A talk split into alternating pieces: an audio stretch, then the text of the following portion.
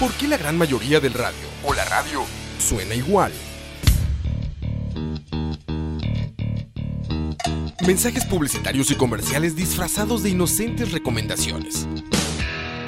Invaden todo lo que vemos y escuchamos. Además de, por supuesto, compromisos con patrocinadores o intereses de terceros que censuran e impiden que cualquier información o mensaje pueda llegar intacto, puro y sin filtros. Al escucha. Muy pronto, una nueva alternativa a la radio. Solo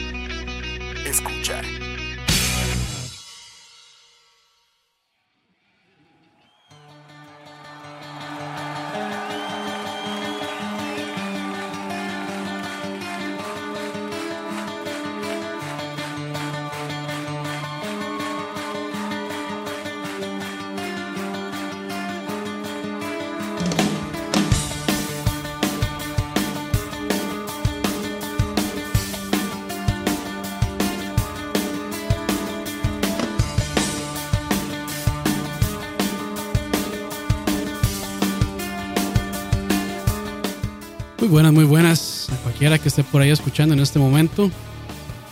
Hoy es 19 de septiembre de 2018 y estamos con un programa más de proximidad. Muchas gracias por acompañarnos. Mi nombre es Oscar Campos y si ustedes están escuchando esto después por medio de nuestra página charlavaria.com, escucha.live, Spotify, iTunes, cualquiera de estos lugares donde pueden encontrarnos y descargar nuestra, nuestra programación o nuestros diferentes sí, programas. Ando enredado hoy ya. Desde, desde tempranito. Con la lengua enredada. Pero bueno. Hoy otra vez, otro rejuntado, pero esta vez con un twist especial. y es eh, que vamos a escuchar algunas de mis canciones favoritas de álbumes en vivos. Álbumes, entiéndase, DVDs, Blu-rays, cualquiera. Y por eso estamos iniciando con Fear of a Blank Planet de la banda Porcupine Tree y de su disco eh, Anesthetize. Y luego les voy a comentar un poquito más de esto. Pura vida.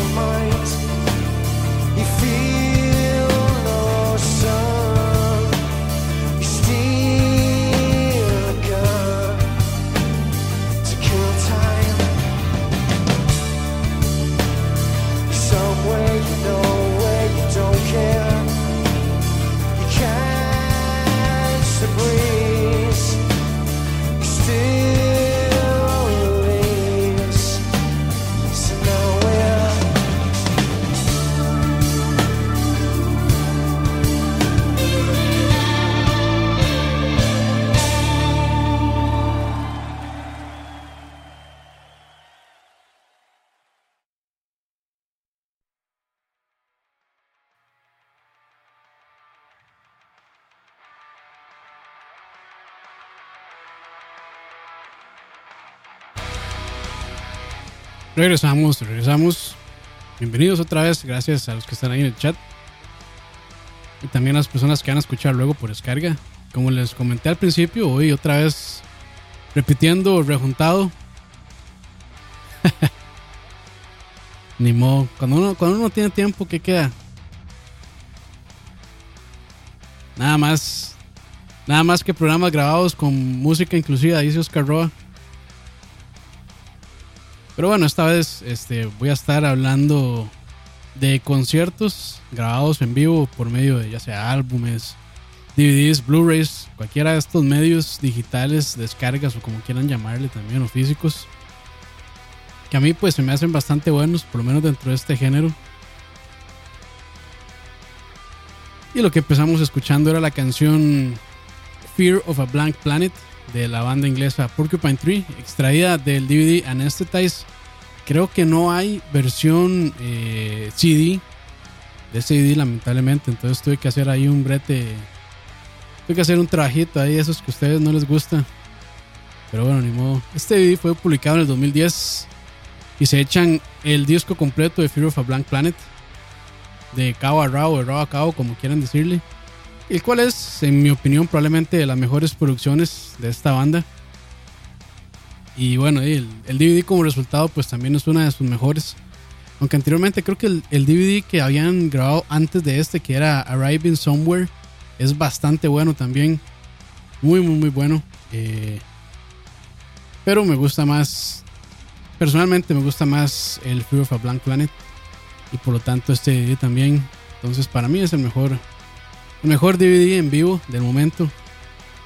Eh, saludos ahí para ver quiénes están, porque este programa es grabado como siempre. Eh, a Dave, Dave Solo, ahí Roa, que seguro ya se desconectó. a Aaron Zúñiga y a Jeffrey Araya, gracias, gracias. Pero bueno, lamentablemente ya Porcupine, Porcupine probablemente ya no se puede ver en vivo. Este Wilson ya los mandó a dormir a todos. Lástima. Era una de las bandas que sí me hubiera gustado ver en vivo. Aunque dicen que Porcupine. Dicen que Porcupine Tree en vivo era un dolor. Más que todo porque a Wilson no le gustaba que la gente estuviera tomando fotos o videos. Que en parte le doy la razón. A veces la gente llega pues más a grabar conciertos y hacer luego bootlegs todos espantosos. Con pésima calidad de audio, pésima calidad eh, de video lo suben allá a YouTube y reciben un montón de visitas y bueno, o sea, ya Steven Wilson tiene pues una una historia ahí en contra de incluso del iPod. Dice Rocky, les quiten los putos celulares. Sí, sí, me parece que o sea, ahí sí les decían prohibido sacar celular, prohibido sacar fotos, prohibido sacar, prohibido todo, me parece bien. Putos celulares ahí, este, encandilándole la cara a uno. Pero sí, Steven Wilson ya, aparte de eso, tiene pues un problema bastante grande y que yo en parte lo apoyo, que es este, la calidad de audio. Sobre todo MP3, que ahora es de la... Yo creo que es casi que el, el 95% tirando un dato ahí incorrecto. Es de la música se consume por medio de MP3. Y MP3 no en buena calidad, ¿verdad? Sino MP3 en 96 KB, 128 KB, o sea, es una cochinada.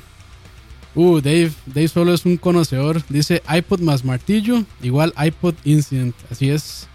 Creo que para su primer, no sé si fue el primer disco como solista, pero sí uno de, los que más. Yo creo que sí fue el primero, no estoy seguro. Eh, el Insurgentes.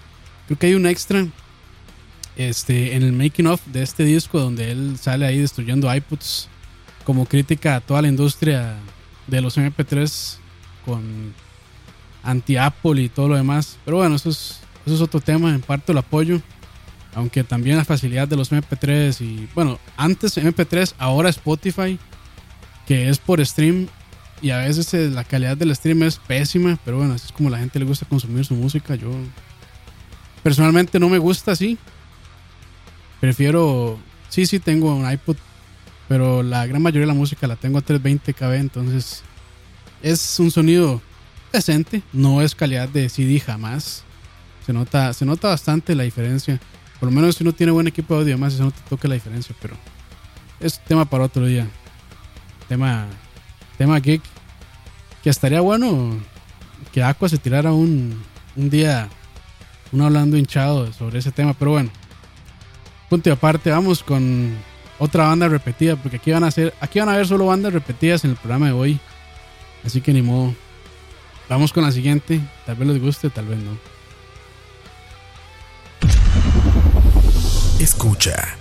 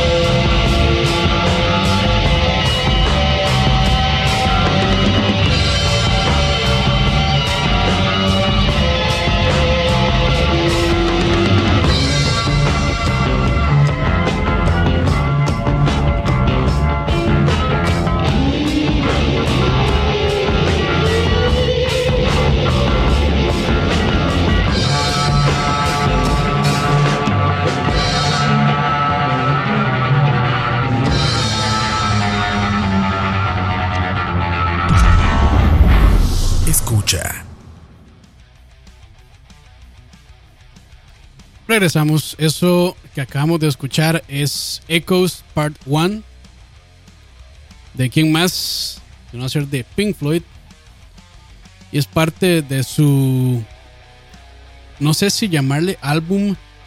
Más bien es una película. Un musical.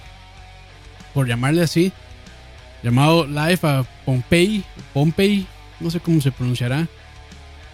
Bueno, tenía muchas opciones en realidad.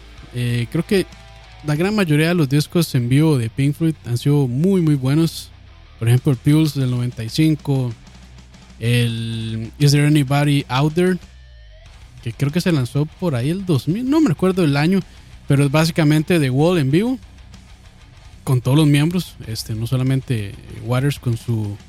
Con su setting, su concierto. También está Delicate Sound of Thunder. Y por ahí, por ahí hay otro- creo que hay otro que se me está escapando, pero no recuerdo. Yo preferí poner Pompeii. O no sé, ahí ustedes me corregirán. Porque bueno, primero, aunque algunos se vayan a enojar y demás, pues prefiero la época cuando estaba Roger Waters en la banda. Para mí es como la mejor, el mejor Pink Floyd, la mejor versión de Pink Floyd. Personalmente, pueden estar en de acuerdo o en desacuerdo, no hay ningún problema. Con que me gusta más la época de Rogelio Aguas. De hecho, ahí Dave estaba diciendo en el chat que lástima que ya estas canciones, este, Roger Waters no las toca en sus conciertos. Y realmente, quién sabe cómo estará la bronca legal entre Pink Floyd y Roger Waters. Hubo un tiempo que estuvo fuertísimo, hace, hace ya muchos años. Ahorita realmente no sé cuál será, pues, eh, el estatus de eso, o el estado de eso más bien. Dice Aaron que todos estamos de acuerdo con eso. No, no todos, hay gente que le gusta más eh, luego de la salida de Roger Waters. Que esa gente no los, no los entiendo, pero bueno, hay que, hay que tolerarlos a esos fans raros. pero bueno, este, este, es- esta película, por llamarla así, porque sí, creo que sí se presentó en, el, en los años 70, 72, 73, si no me equivoco, en cines. Era pues algo bastante experimental para las bandas, me parece, para ese entonces, que era pues eh, grabar sus conciertos sin, sin un público, sin una audiencia, más que con eh, el equipo de grabación, bueno, las personas, todo el staff de grabación que estaban ahí, que bueno, dichosos, porque estaban haciendo historia. Y entre canciones, eh, si no han visto el DVD, se los recomiendo. Hay un DVD de esto. eh, es muy bueno. Entre las canciones hay eh, entrevistas así tipo documental. Entonces, pues se vuelve bastante interesante de ver. Se lo recomiendo mucho. Este, y pues sí, eh, ódenme si, si prefieren la época post Rogelio Aguas. Pero bueno, gran canción. eh, extraño realmente ese sonido es psicodélico. Estos más seguro se pegaban un viajezote mientras antes, antes, en el momento y después de grabar. Porque sí, se nota ahí el LSD, se nota todo este montón de sustancias interesantes que utilizaban en esa época para grabar. Pero bueno, eh, la siguiente canción se la quiero dedicar a todos mis amigos otakus que tal vez conocieron esta canción gracias a Jojo's Jojo's ¿cómo es? Jojo's Bizarre Adventure. Y su meme To Be Continued que yo no sabía la existencia de ese meme hasta hace, hasta hace unas meses creo, bueno no, semanas que no sé si fue Mojo o Gustavo que me dijo. Pero bueno estuvo interesante. Entonces si no saben cuál es la canción aquí les va Escucha.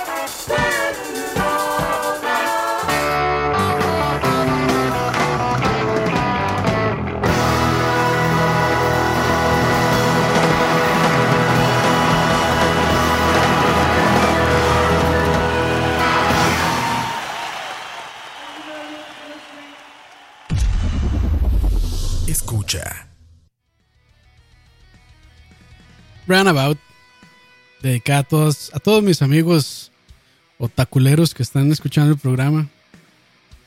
Y les digo otaculeros con cariño, porque realmente los quiero, aunque no los entiendo. sí, sí, esta canción lamentablemente se hizo popular gracias a un meme que yo no sabía de su existencia, el To Be Continued. De hecho, estuve, antes de grabar estoy viendo un par de recopilaciones de ese meme y está, está bonito, está inocentón. Como eran antes los memes que hacían risa, no como, no como los de ahora que son todos sin gracia. Pero bueno, eh, esta canción, Runabout, eh, fue grabada eh, en 1970. Bueno, no, más bien fue publicada en el álbum Jazz Songs de 1973 y fue el primer álbum de Jazz. Esta banda inglesa, los fácilmente los tatara, tatara, tatara, tatarabuelos del progresivo sinfónico slash rock progresivo. Tienen más de 50 años de carrera. Pocas bandas podrían decir eso. Este, la banda se fundó en 1968. Y aparte de eso, ha sido una de las bandas más activas del progresivo, creo yo. Este, en realidad tuvieron unos cuantos años de inactividad, pero no fue tanto. No fue como King Crimson, que se retiraban 10 años y luego volvían y así. No, no, estos más se iban 2, 3, 4 años y regresaban. Entonces, creo que más bien es un periodo de inactividad este, saludable para las bandas. Que lo diga que lo diga Tool, aunque muchos estén en desacuerdo, por lo menos Tool pues se toma su tiempo de escribir sus canciones con paciencia, grabar con paciencia, hacerlo todo muy metódicamente y pues obtiene muy buenos resultados. Pero bueno, Tool es un tema de estudio para otro día, no, no, no para hoy. Que algún día vamos a hacer un especial de Tool. Coto estaba muy interesado en hacerlo, entonces tal vez algún día. Pero bueno, Roundabout probablemente sea de las canciones más populares de Yes. Luego de la que yo creo que es la más popular, que es Honor of a Lonely Heart. Honor of a Lonely Heart. No suena tan feo, pero por lo menos ahí está. Si jugaron eh, Grand Theft Vice City, tal vez la escucharon. No recuerdo en cuál era de las radios, pero esa, esa canción era parte de los playlists que tenían ahí. Aunque a mí no me gusta tanto esa canción porque no es tan progre. Varas ahí el mato Snoop. Otra de las canciones bastante populares de, de Yes. Bueno, tienen muchas, pero por lo menos de las que más sonaron es eh, I've Seen All Good People. Y ta- también la épica Close to the Edge. Es una época, una épica como de no sé cuántos minutos, 20, 30, algo así. Pero bueno, si ustedes conocían esta canción gracias a JoJo's Bizarre Adventure, pues sepan que es una de las mejores canciones del progresivo, del rock progresivo. Y bueno, para no aburrirlos tantos con tanto con mis habladas, mira, ya llevamos, ¿cuánto? Llevamos 40 minutos de programa y solo que tres canciones. Se nota que es un programa progresivo. Pero bueno, gracias a todos los que nos están acompañando. Muy agradecido por estar aquí. Bueno, porque ustedes estén más bien escuchando y también los que van a descargar también luego. Muy agradecido por escuchar este aburrido programa. ya casi regresamos. Escucha.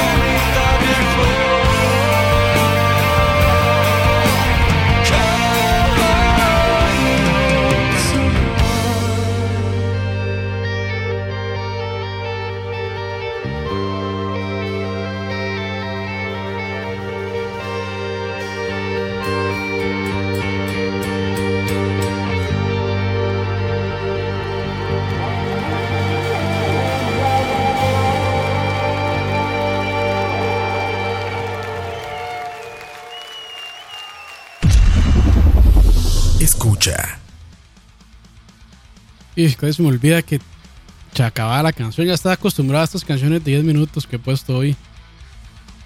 Esto fue I Turn You Down de la banda Riverside y su disco álbum DVD Reality Dream del 2008. Es otra de, mis bandas favoritas de la vida. Y en este disco, en este disco, en este disco incluyen canciones de la trilogía Reality Dream, consiste en los tres álbumes pasados Rapid Eye Movement, Out of Myself y Second Life Syndrome. Todos estos discos, para seguir con el cliché progresivo, son conceptuales y también sigue una misma línea del tiempo. Digamos, es una misma historia separada en tres discos, muy interesante. Aunque claro, en este disco, en Reality Dream, pues tuvieron que cortar. Probablemente hicieron la selección de las mejores canciones, aunque me hicieron falta algunas cuantas por ahí. Pero bueno, esta que escuchamos, I Turn You Down, es como una power ballad, no sé si llamarla así. Para bajarle el ritmo a este programa, que el ritmazo otaculero que traíamos.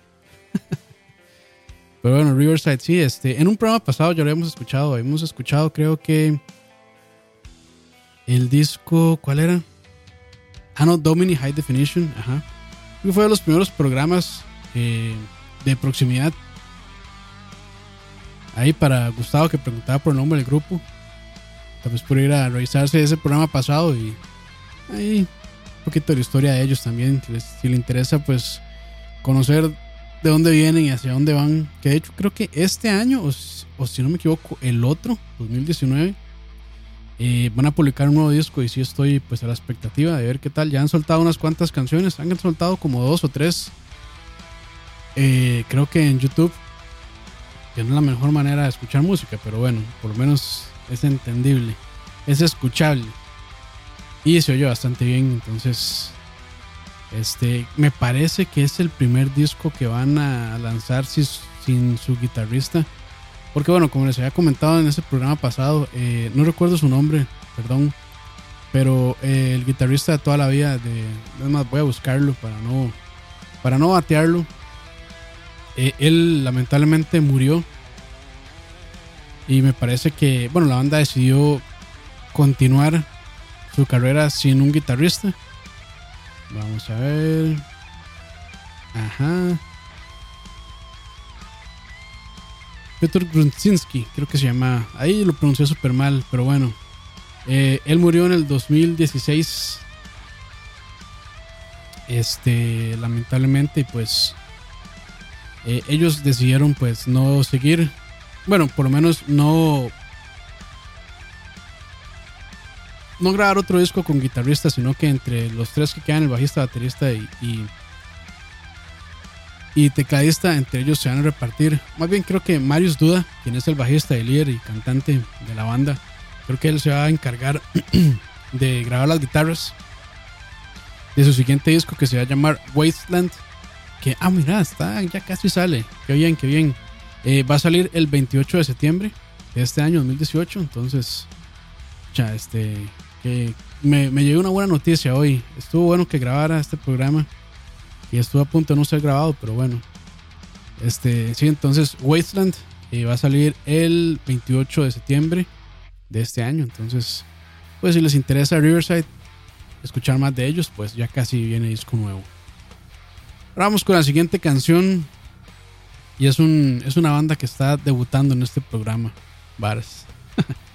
ya casi volvemos. Escucha.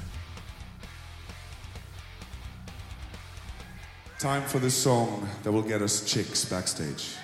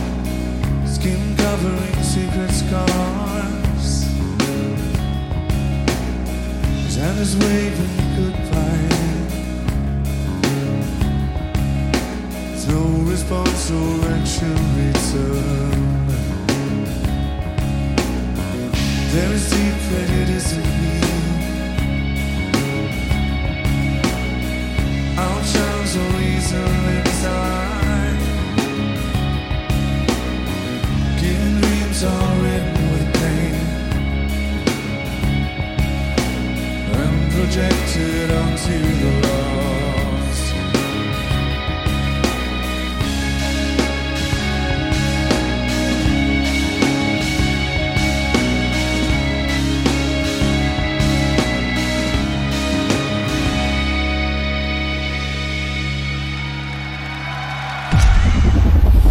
Escucha.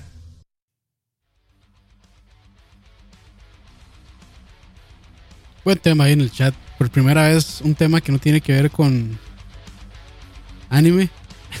Aunque seguro Gustavo ya encontró la manera de, de torcerlo. Y que ese tema de calidad de audio, FLAC versus Spotify y todo esto de la estándares de audio y demás. Él le va a encontrar la manera de borrarlo para volver al tema de, de, de anime. Porque es un muchacho muy, muy creativo, digamos. Pero bueno, saludos. Eh, seguimos con proximidad. Esto era, y como les dije, debutando en este programa. eh, eh, Window Pane de la banda Opeth, la banda sueca Opeth. Y de su álbum del 2007 de Roundhouse. ¿Cómo era? Ya se me olvidó el nombre. ¿Cómo era nombre? Roundhouse Tapes, creo que es. Para ver. The Roundhouse Tapes, correcto, correcto. Perdón ahí que se me perdió el dato. Pero bueno, como les dije, Opeth, una banda sueca ya bastante popular. Y que para muchos, lamentablemente, se ha venido un poco abajo con las últimas producciones, con sus últimos discos.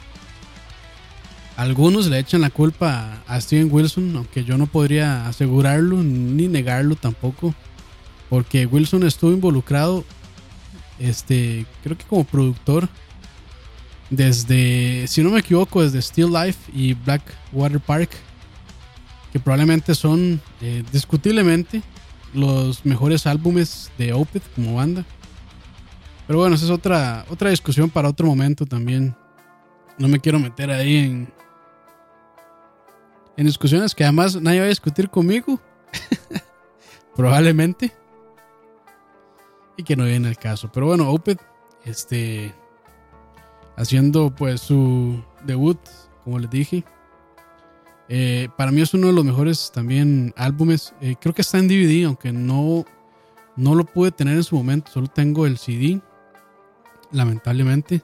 Me hubiera gustado tener el DVD también. Pero me conformo con el CD de Roundhouse Tapes. Muy bueno, muy bueno. Este, aunque esta canción tal vez represente no, o sea, no es una representación total de Opeth como banda, porque Opeth tiene esta parte también medio extreme metal o death metal incluso, con grunts y demás. De hecho, este, mucha gente alaba la voz de Michael Arkerfeld. No sé si dije bien su apellido, perdón. Está difícil de pronunciar. Eh, por su versatilidad en la voz, este puede hacer, bueno, su voz, digamos, normal. Es muy melódica, como pudieron escuchar, muy suave, muy, no sé cómo decir, sedosa, romanticona incluso. Pero después tiene también sus grunts, que son, si no súper agresivos, pero sí son bastante pesados. Entonces es interesante. De hecho, él ya dejó de hacer ese tipo de, de voz, esos grunts en sus álbumes. Este, si no me equivoco, la última vez que hizo grunts, que grabó grunts en un disco oficial, por decirlo así, fue con The Construction de Devin Townsend. Si no me equivoco, ahí hizo grunts. Y ya después en sus discos este, con Opeth, ya dejó eso totalmente de lado. Ahora es como, de hecho, dejaron, me parece, como que toda toda esta parte de death metal, extreme metal, lo dejaron un poco como de lado. Y ahora más como esta nota, como pudimos, como pudimos escuchar en, en Window. Eh, más como, no sé, rock progresivo. No sé si decirlo ecléctico, tal vez. Pero bueno, fue un cambio bastante significativo para la banda. Y desde. desde ay, ¿cómo se, ¿cómo se llamaba ese disco? Vamos a ver, para no batear. Siempre se me vienen datos a la mente que después no puedo confirmar con datos porque se me olvida. Pero ya aquí lo voy a buscar. Vamos a ver. Opeth. Después del disco. Para ver. Después del disco Heritage del 2011. Hicieron este cambio en su estilo. Que a mucha gente no le gustó realmente. Mucha gente se gustó. Sí, dividieron bastante. A, su, a su audiencia. Porque hay una parte de la audiencia que le gusta más esta música mm, como pausada, como baladas, este, no tan pesadas. Y hay otra parte de la audiencia que le gusta también la parte pues más pesada, el componente de metal que tiene la banda. Y pues con esto lo que hicieron fue dividir a su audiencia. Entonces, pues no mucha gente se lo toma bien. Pero bueno, ¿quién soy yo para ponerme a discutir sobre decisiones de bandas? Nadie. Nadie, para nada. Este, no me disgusta esta nueva faceta de Opeth, para nada me gusta. Aunque sí, debo decir que me gusta también pues su faceta pasada. Aunque este disco Heritage este, me pareció muy, muy bueno y después de que le siguió el Pale Communion también. Este, creo que sacaron un disco después del Pale Communion. Mm, ese no lo he escuchado, no, no he tenido el chance de escucharlo. Eh, pero bueno, Opeth, ya banda bastante conocida en el mundo del progresivo. Ahora vamos con algo un poquito más movido para ustedes muchachos que les gusta bailar, les gusta bailar al ritmo del progresivo. Varas. Ahorita regresamos. Escucha.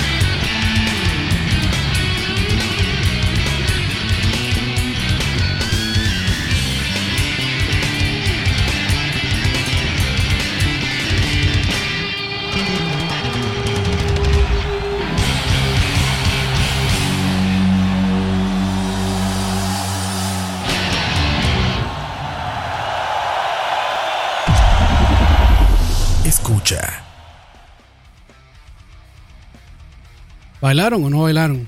Espero que sí. Esto fue YYZ, YYZ del álbum Rush in Rio.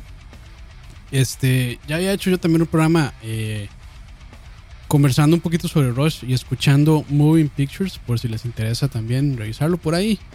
No recuerdo el número, pero si ponen ahí, si buscan nuestra página en Charlavaria o en Escucha, ahí se lo van a encontrar. Eh, Rush in Rio, sinceramente, no es mi álbum en vivo favorito de Rush. Está lejos de serlo. Y por, por yo creo que por una simple razón, no, no es que ellos toquen mal o que algo me disguste de la banda en sí o de cómo ellos tocaron. Me parece que ellos siempre dan presentaciones muy, muy buenas. Este, realmente se entregan al público y, y se nota. Pero lo que no me gusta de este disco es la producción que tiene. Este, no sé si realmente lo hicieron a propósito. Yo creo que sí lo hicieron a propósito. Pero se escucha demasiado la audiencia, se meten demasiado los micrófonos. Y eso es algo que se puede eliminar eh, relativamente sencillo de un disco en vivo. Pero ellos creo que decidieron dejarlo ahí, este componente del público.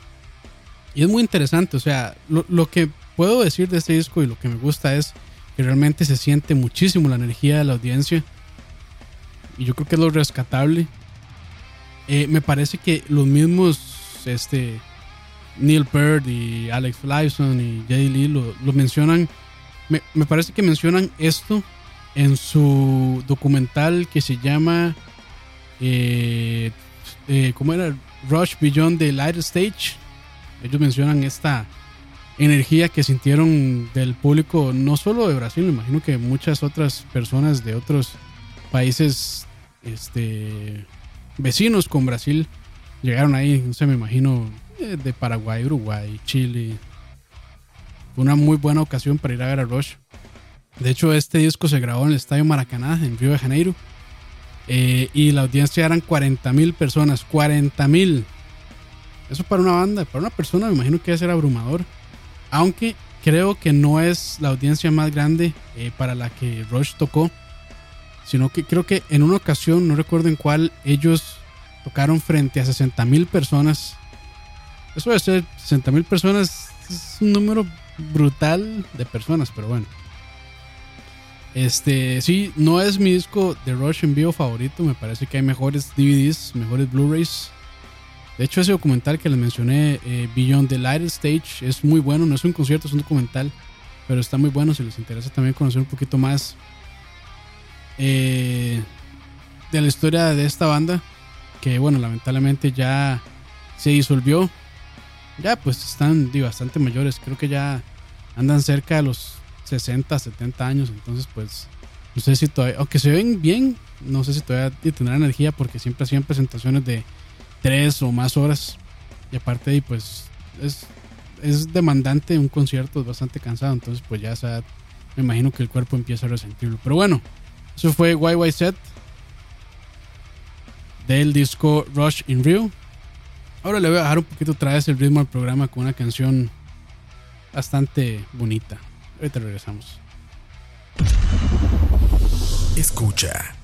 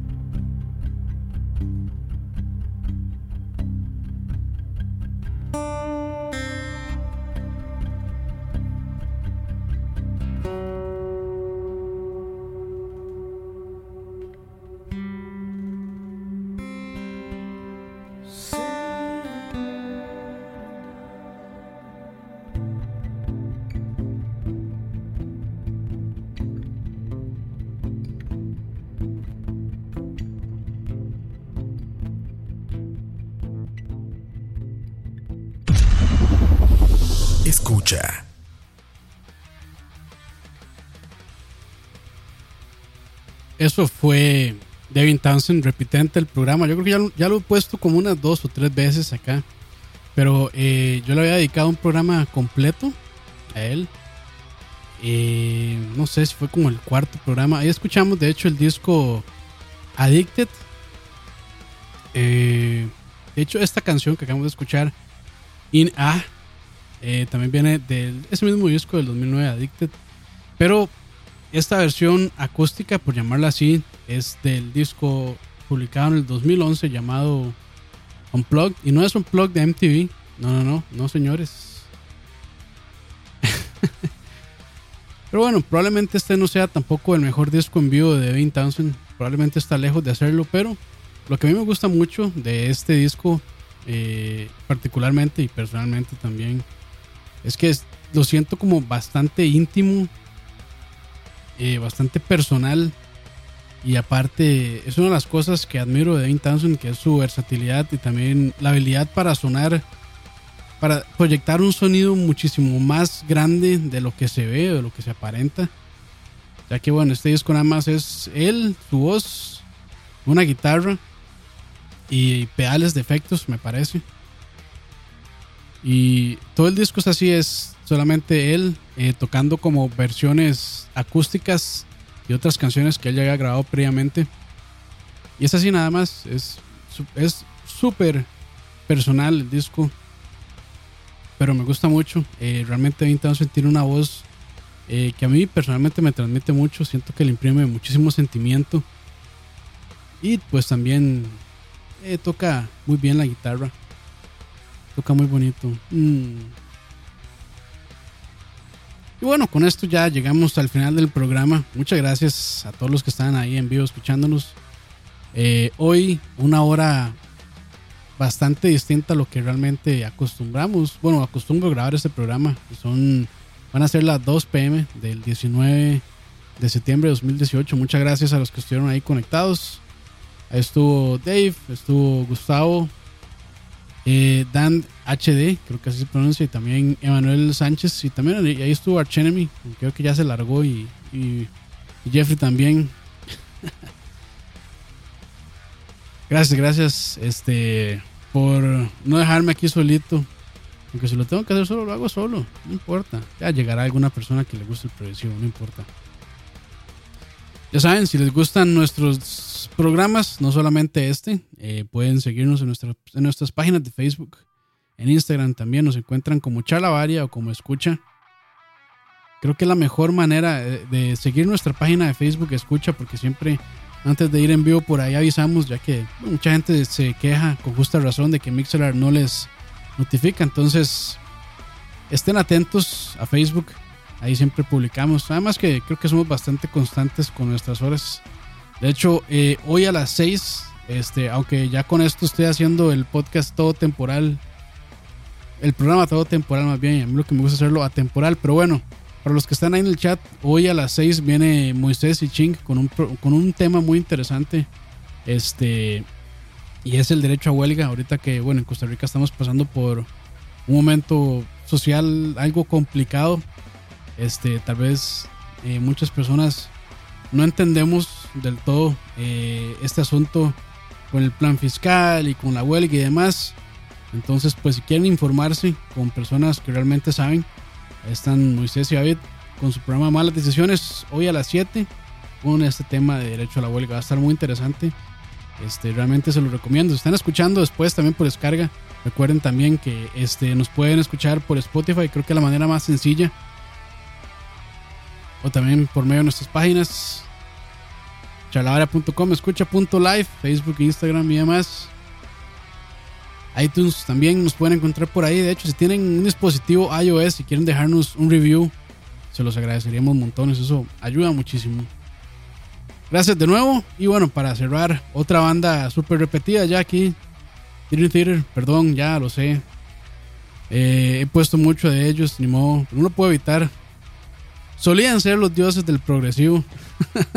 ya no, ya no tanto. Aunque su música quedó grabada. Y para mí, este, esto que vamos a escuchar, es el mejor, el mejor concierto de progresivo, por lo menos que yo personalmente he escuchado. He escuchado varios. Pero bueno, esto es Instrumentally con el álbum Live at Budokan. Y como les dije, mi DVD de progresivo favorito hasta el momento. Esto fue Proximidad y se despide nuevamente Oscar Campos. Pura vida.